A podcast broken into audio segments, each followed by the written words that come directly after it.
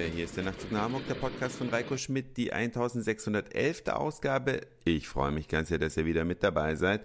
Und ich weiß nicht, ob es euch aufgefallen ist, am vergangenen Samstag, da war in Hamburg alles ein bisschen rot gefärbt. Ja, selbst der Apple Store hatte sein Apple-Logo nicht mehr strahlend weiß, sondern auf rot. Anlass war nämlich der vergangene Welt-AIDS-Tag. Darauf will ich jetzt ein bisschen näher eingehen, denn ihr alle äh, wisst ja, dass Kondome schützen und dass man natürlich da ein bisschen aufpassen muss.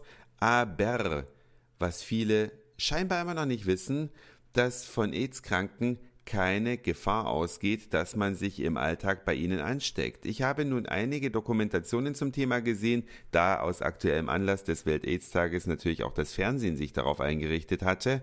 Und da habe ich mit Erschrecken feststellen müssen, dass es Leute gibt, die Angst haben, dass sie sich bei einem AIDS-Kranken oder, sorry, dass ich das jetzt so plakativ die ganze Zeit auch falsch sage, bei einem HIV-positiven Menschen anstecken können.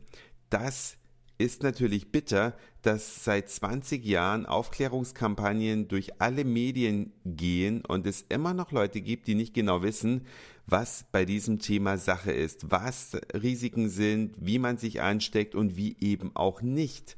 Deswegen, wenn ihr so etwas mitbekommt, dass in eurem Bekannten- oder Freundeskreis jemand da eine Wissenslücke hat, dann kann man ja über das Thema einfach mal sprechen und die entsprechend aufklären.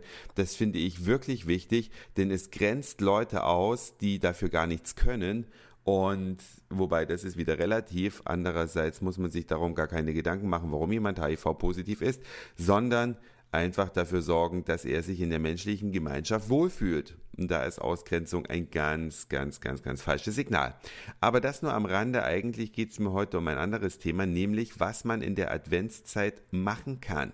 Wenn man nämlich clevererweise seine ganzen Geschenke online bestellt und die Sachen nach Hause geliefert bekommt, sodass man sich nicht in den restlos überfüllten Innenstädten mit anderen Menschen auf die Füße treten muss, hat man ein bisschen mehr Zeit, vielleicht die schönen Dinge des Lebens zu genießen. Und dazu bietet sich eine Stadt wie Hamburg ganz besonders an an und dafür wollte ich jetzt ein bisschen Werbung machen. Wenn ihr also nach Hamburg kommt zum Adventsshopping, falls ihr das geplant habt, kann ich nur sagen, kommt gerne nach Hamburg erledigt das Adventsshopping über das Internet und macht das stressfrei und nutzt die so gewonnene Zeit, der wunderschönen Hansestadt ein paar ja, Seiten abzugewinnen, die vielleicht nicht ganz so bekannt sind.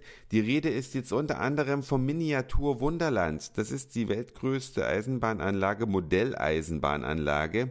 Und diese mit enorm viel Liebe zum Detail gestaltete Ausstellung habe ich ebenfalls am Wochenende besucht, um ja mal wieder zu gucken, was es Neues gibt. Mein Tipp, Karten zuvor im Internet kaufen und dann kann man die lange Kassenschlange vergessen.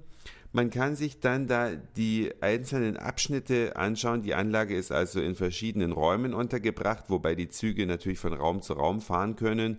Und die Abschnitte sind thematisch geordnet. Es gibt also die Stadt Hamburg, es gibt Skandinavien mit echten Schiffen, die auf dem Wasser rumfahren. Es gibt die Vereinigten Staaten, da gibt es auch so Kuriositäten wie Autoreisezüge. Und der Gag ist, dass auf dieser Modellbahnanlage nicht nur die Züge fahren, sondern auch viele Autos unterwegs sind. Ja, gerade im Amerika-Abschnitt die ganzen Highways mit ihren Ampeln und Abfahrten, da fahren überall Autos lang, alles gleichzeitig, ein Irrsinn an Steuerung, aber fürs Auge wunderschön zu betrachten. Dann wird es in einem gewissen Rhythmus, ich glaube im Halbstundenrhythmus Nacht auf dieser Anlage, dann geht die Abendbeleuchtung an. Also sehr schön anzuschauen, allerdings äh, kann man sagen, überfordert einen dieser Detailreichtum. Und wenn man zwei, drei Abschnitte gesehen hat, dann ist man so ziemlich am Ende seiner Aufnahmekapazität und sollte es lieber auf zwei Tage strecken. Ja, also meine Empfehlung, kommt nach Hamburg und schaut euch am Samstagvormittag einen Teil auf dieser Anlage an, am Sonntagvormittag den zweiten Teil der Anlage. Informiert euch auf der Webseite des Miniaturwunderlandes, wann die kürzesten Schlangen sind oder die wenigsten Menschen in der Ausstellung, dann hat man selber mehr davon und dann kann man sich das angucken. Übrigens für Kinder ist es zum Teil geeignet. Es ist eher eine Modelleisenbahn für Erwachsene.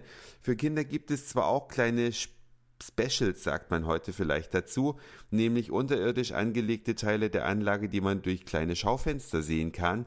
Aber ich denke, die Eltern, die richtig von oben auf die Anlage gucken können, haben wesentlich mehr davon und wollen dann natürlich, wenn sie da drei Stunden durchgehen oder vielleicht auch noch ein Stündchen länger, die Anlage genießen und Kinder werden dann ja irgendwie quengelig und dann hat man irgendwie auch nicht so richtig was davon.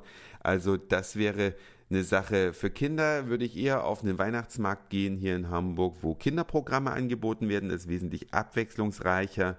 Aber die Modellbahnanlage, ja, die ist nur bedingt kindergeeignet. Man kann da selbstverständlich mit Kindern hingehen, die sind auch hoch willkommen, aber da muss man den Besuch ein bisschen kürzen, dass es für die Kinder nicht langweilig wird. Das war's für heute. Dankeschön fürs Zuhören, für den Speicherplatz auf euren Geräten. Ich sage Moin Mahlzeit oder guten Abend, je nachdem, wann ihr mich hier gerade gehört habt und vielleicht hören wir uns schon morgen wieder. Euer Reiko.